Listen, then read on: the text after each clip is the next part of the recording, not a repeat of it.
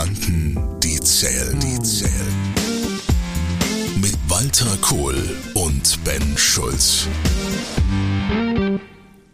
Das Unternehmensleitbild. Die DNA einer Organisation. Verpackung schlägt Inhalt. Leider ist dies immer noch in vielen Unternehmen der Leitsatz, wenn es um das Erstellen eines Leitbildes geht. Von der Marketingabteilung zu Werbezwecke formuliert. Ein Blendwerk aus schönen Sätzen, schönen Bildern, schönen Logos, schönen Farben, Formen. Unternehmensleitbilder spiegeln die Identität des Unternehmens wider, oder sollten sie besser gesagt. Und wie bei jeder Identitätsfindung und Positionierung geht es um Inhalt und Reflexion zu beispielsweise folgenden Themen. Welche Werte verfolgen wir? Welche Überzeugung vertreten wir? Wie stehen wir zu Fehlern? Welchen Umgang pflegen wir mit Kritik? Wo sehen wir den eigentlichen Sinn von dem, was wir tun? Wofür stehen wir eigentlich da draußen? Und für was? Was sind unsere Visionen und was ist unsere Mission? Diese Punkte gilt es gemeinsam über alle Hierarchienebene hinweg zu definieren, mit den Werten in Einklang zu bringen und vor allem diese alltäglich zu leben. Wir reden von erlebten und lebbaren Leitbildern. Damit gibt das Leitbild die Möglichkeit, die Identifikation, die Basis für Loyalität und Einsatzbereitschaft. Leitbilder geben Orientierung und dienen dazu, das Team zusammenzuschweißen. Sie geben eine kollektive Richtung, eine vereinte Motivation, die das Unternehmen auch in schwierigen Phasen zusammenhält. Aber Leitbilder können nur dann eine Wirkung entfalten, wenn sie mit Leben gefüllt werden. Wenn das Management die Werte vorlebt, gewinnt sie an Glaubwürdigkeit. Bei den Mitarbeitenden, Kundinnen und Kunden und Geschäftspartnerinnen. Wenn sie außerdem in die alltäglichen Projekte einfließen, werden sie zur DNA der Firma und tatsächlich durch die Mitarbeitenden gelebt. Lebendige Leitbilder sind Hoffnungsträger. Die Challenge. Jetzt erzähle ich mal eine Geschichte aus meinem privaten Leid mit D geschrieben, Leitbilder erleben. Ich war in den Mitte der 90er Jahre war es, in Köln in einem großen deutschen Handelskonzern als Controlling-Verantwortlicher äh, beschäftigt und wurde auserkoren, im Team oder in der Gruppe mit anderen quer durch die verschiedensten Bereiche, Einkauf, Verkauf, Logistik, was es halt alles so im äh, Handelskonzern gibt, das Unternehmensleitbild dieser großen börsennotierten AG, die damals sogar ein DAX-Wert war, äh, mitzuformulieren. Und nach ungefähr, naja, fünf bis sieben Minuten war klar, dass wir hier die ultimative heiße Luftnummer tun. Eigentlich eine Aktivität, die uns nur davon abhielt, unseren normalen Tätigkeiten nachzugehen und unsere Arbeitszeit verlängert hat. Und herausgekommen ist eine Hochglanzbroschüre und eine Art ja, Plakat, das unten dann im Eingang, im Foyer, im Haupt, in der Hauptverwaltung hing, sodass jeder, der beim Pförtner vorbeikam, eben wusste, das ist unser Leitbild. Punkt Absatz. In diesem Leitbild stand unter anderem drin, dass die Mitarbeiter die wichtigste Ressource des Unternehmens sind. Ich war damals als äh, Controlling-Verantwortlicher auch im Bereich äh, Verbesserung von betrieblichen Abläufen tätig und habe vorgeschlagen, dass in einer Abteilung, die sehr wichtig war, die Leute eine Klimaanlage bekommen im Sommer, weil es war Südseite, direkt an der Nord-Süd-Fahrt in Köln. Das ist eine der Hauptverkehrsachsen durch die Stadt, wo man eben nicht das Fenster aufmachen kann. Dann hatten wir aber kein Geld dafür. Wir hatten aber Geld für viele Sachanschaffungen. Dann habe ich mit dem Leitbild argumentiert und habe furchtbar einen auf die Mütze gekriegt, was ich mir eigentlich vorstelle, mit so einem Quatsch zu kommen. Punkt. Mehr will ich dazu nicht sagen. Die Analyse. Das ist das Elend, wenn es um Leitbilder geht, vor allen Dingen in der Vergangenheit. Also ich sage das ganz ehrlich, Leitbilder sind oftmals schöne Managementformulierungen, die in der Schublade landen oder vielleicht noch im Foyer hängen, irgendwo an der Wand und jeder läuft jahrelang dran vorbei. Oder es ist irgend so ein Blödsinn, der aus dem Marketing irgendwie kommt. Irgendwie Claims und irgendwelche Mottos, wo, wenn du produzierendes Gewerbe zum Beispiel mal äh, den Mann im Blaumann an der Maschine fragst, ob er das Leitbild des Unternehmens kennt, der meistens einen dann groß anguckt und sagt, äh, habe ich schon nie gehört. Ja, genau. Ähm, das ist oftmals ein Riesendilemma, weil, ich sag mal, in der Vergangenheit ähm, ist diesem Thema Leitbild oft gar nicht so diese, ja, man hat dem diesen Fokus gar nicht gegeben. Aber das liegt auch, glaube ich, hat auch ein bisschen einen geschichtlichen Hintergrund. Also wenn ich mir mal angucke, nach dem Zweiten Weltkrieg, ähm, die Intention auch von ähm, Unternehmern, die, die wirklich äh, hinter im Aufbau waren und, und, und. Also wenn man sich nochmal die alteingesessenen Unternehmer mal anguckt, ähm, die haben ja irgendwie auch alle eine Vision gehabt. Ja, klar. Eine völlig andere Art zu kommunizieren und und und. Und ich, ich sag mal, das waren, das waren noch die Zeiten, wo ich mal sage, das waren noch die Zeiten, wo die Frau dem äh, Mann einen Kuchen am Sonntag gebacken hat, dem er den Chef am Montag mit in die äh, Firma mitbringt und äh, das ist ganz oldschool Geschichten, aber ganz ehrlich, ich sag mal, dieser Punkt zu sagen, was waren denn das damals für Unternehmer? Und wenn ich mir mal heute angucke, haben denn heute die Inhaber, was haben die denn für Visionen? Also wie gehen die damit um? Wie kommunizieren sie Mischen? Das ist manchmal ganz schön weit weg. Und beim Thema Generationswechsel, also wenn wir uns mal angucken, ne, die jüngere Generation dann vielleicht auch den älteren Patriarch dann auch abgelöst haben, ähm, die haben oftmals ganz andere Visionen gehabt äh, und äh, Leitbilder sind dann irgendwie verschwunden, ähm, aber man hat sie ja, nicht also wirklich ich schütte jetzt mal ein bisschen Wein in diese Gloria der Vergangenheit. Jetzt kommt's. ähm, ich glaube nicht, sagen wir so, nach dem Zweiten Weltkrieg, also wir reden ja jetzt hier über die Aufbaujahre 50er, 60er Wirtschaftswunder, war natürlich auch die Situation eine andere, weil es ja einen riesen Nachfragesog gab. Also wenn du gut warst als Unternehmer, hattest du es auch leichter, sag ich jetzt mal. Ne? Im Sinne von, ähm, die Leute brauchten Güter, es wurde aufgebaut, es wurde integriert, 12 Millionen Flüchtlinge und so weiter und so fort. Es gab auch viel weniger internationale Konkurrenz, das darf man auch nicht vergessen. Ähm, Wertschöpfungsketten waren nicht so straff organisiert wie heute. Es gab auch mehr Zeit, haben wir ja schon mal in einem anderen Podcast gehabt, dass eben gerade auch Smartphone, Digitalisierung, dieses Jetzt und Hier, dieser permanente Anspruch, sofort reagieren zu müssen, das war eben früher auch nicht der Fall. Ähm, und es sind ja auch viele früher pleite gegangen, so ist es ja nicht. Ne? Die sogenannten Unternehmer und Unternehmen, die früher groß waren, sind ja beileibe heute nicht alle da. Mhm. Schau dir mal die Top 30 börsennotierten Unternehmen von 1975 und von 2015 oder jetzt 2022 an. Ne? Schau dir mal Namen an wie Grundig, AEG, Telefunken, Borgward. Also auch die Vergangenheit hatte ihre Schattenseiten. Das will ich damit sagen. Und dabei gleichzeitig auch eine Lanze brechen, weil die Herausforderungen sind meiner Meinung nach artverwandt zu früher, hm. weil es immer um Menschen geht, aber die speziellen Elemente in der Herausforderung, die haben sich ein Stück weit verändert. Ich glaube, dass heutige Mitarbeiter viel selbstbewusster sind wie Mitarbeiter noch in den 70er oder 60er Jahren, weil einfach das gesellschaftliche Klima, gerade auch die 68er Bewegung, ganz viel Veränderungen im Selbstbewusstsein herbeigeführt hat. Auch die Tatsache, dass heute viel mehr Frauen arbeiten, was ich sehr gut finde, ändert auch das Klima in Unternehmen. Ja? Das heißt, ähm, es gibt für mich keinen linearen Blick 1955, 65 oder jetzt 2015, 2022, sondern frei nach Willy Brandt. Jede Zeit hat ihre eigenen Antworten und gerade auch das Thema Leitbild, Stichwort, wo wollen wir hin, wie sind wir, ist immer wieder neu zu erfinden.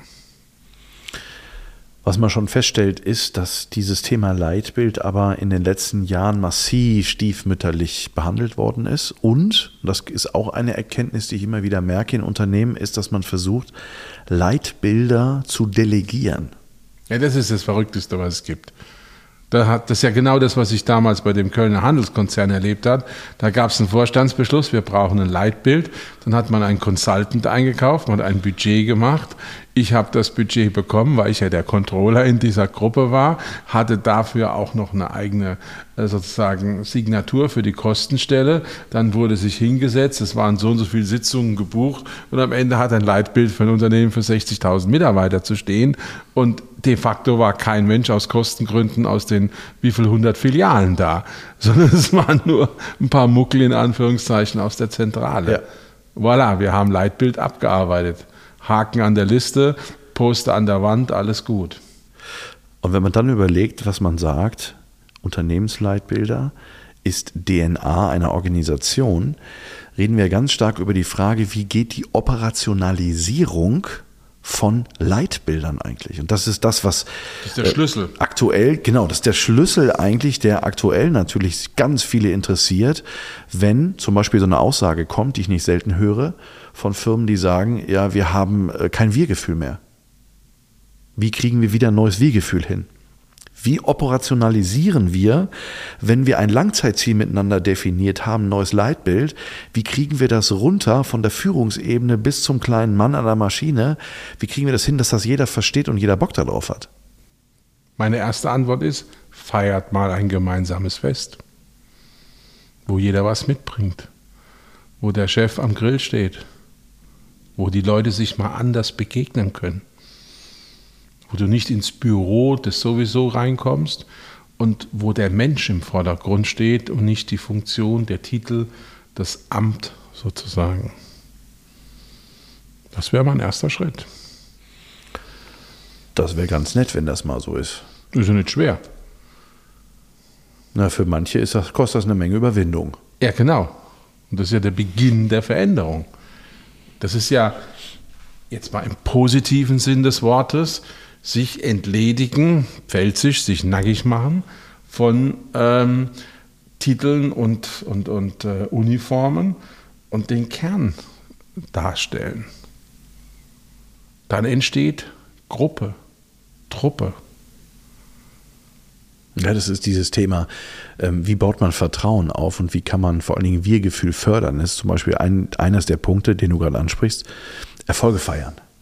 Erfolge feiern, aber auch äh, Vertrauen, indem man auch Vertrauen investiert, indem man gezielt sagt in einer Besprechung, ich gebe Ihnen jetzt oder dir diese Aufgabe, ich gebe dir diese Hinweise, wie du die Aufgabe lösen kannst und ich vertraue deiner Lösung und die Lösung werde ich vertreten zu Chefs oder anderen Abteilungen oder Kunden, no matter what. Mhm.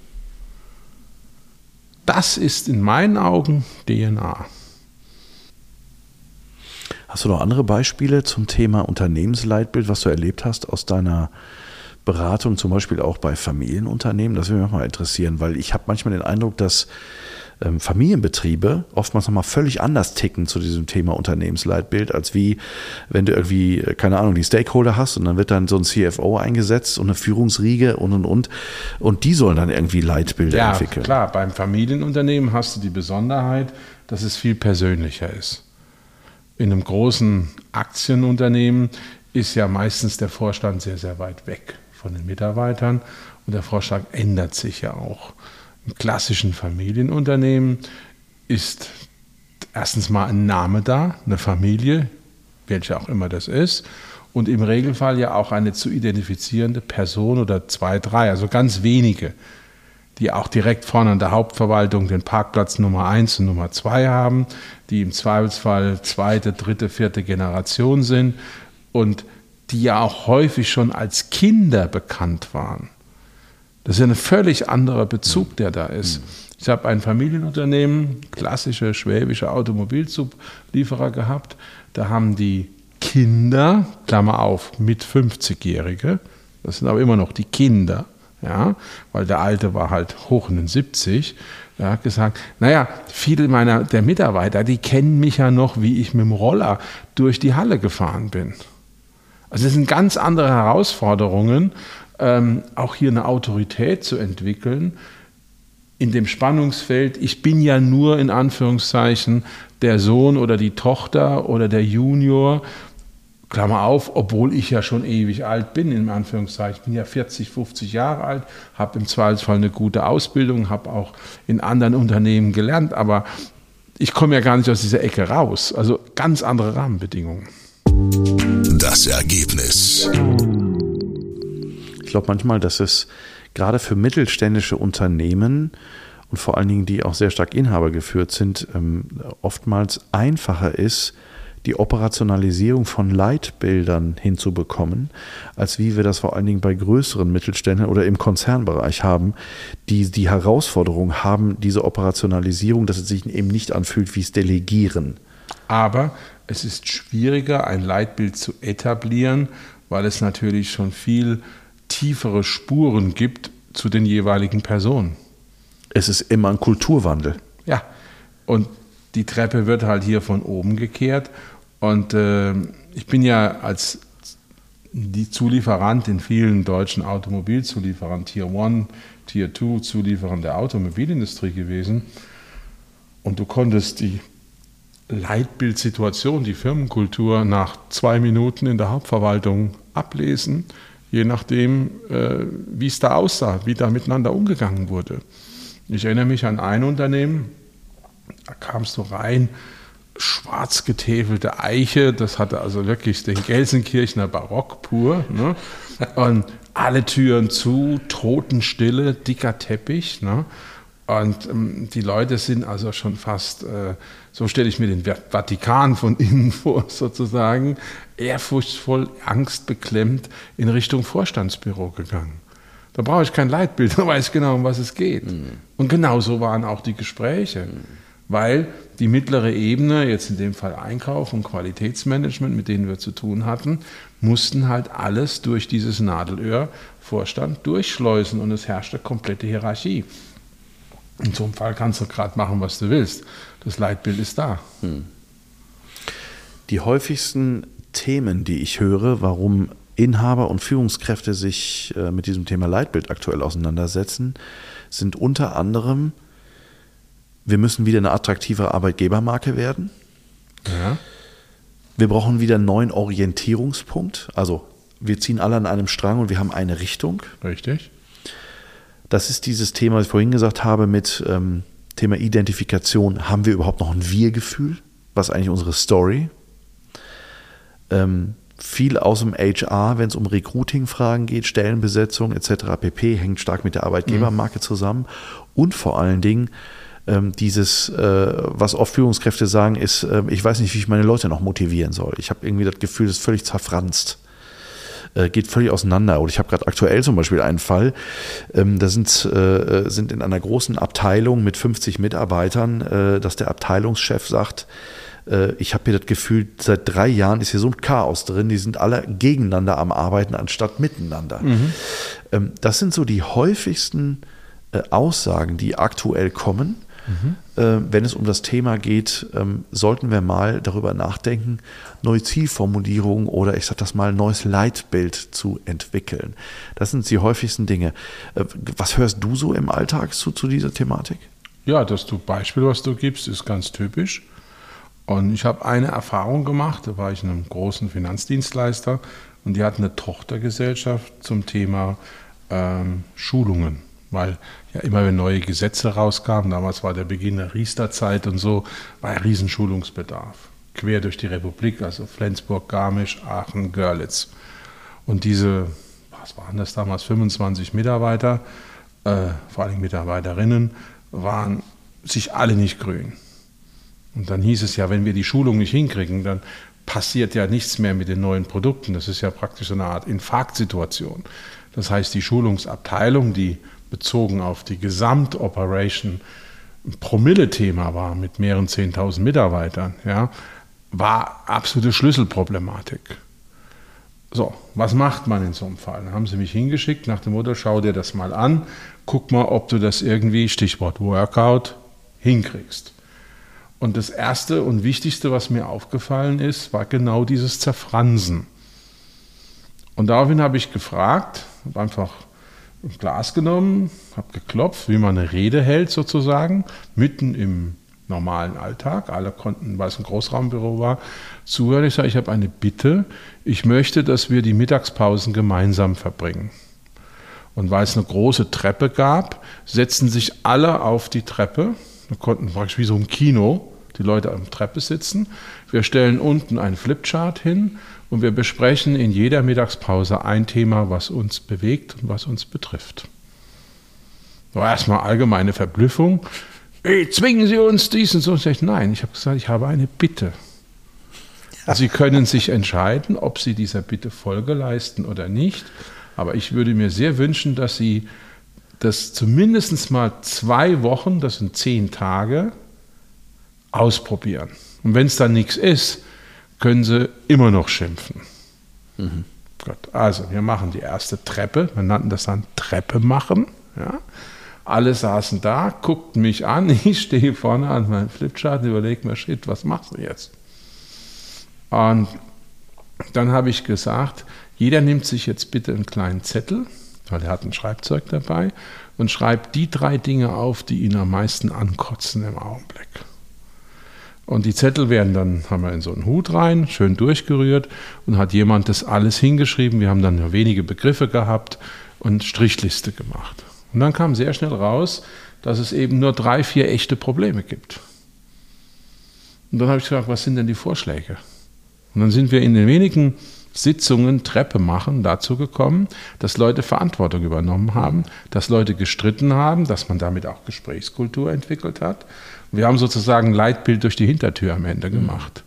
Mit dem Ergebnis, dass es keine Kündigungen mehr gab, sondern sich andere beworben haben. Und meine Rolle war die, eines Moderators und nicht dessen, der es besser weiß, mhm. sondern der einfach diese, ich nenne es jetzt mal Kanalisierung, dieses Zusammenführen überhaupt ermöglicht hat. Mhm. Ich glaube, es ist genau dieses Thema, und hier ist ein schönes Beispiel für viele Punkte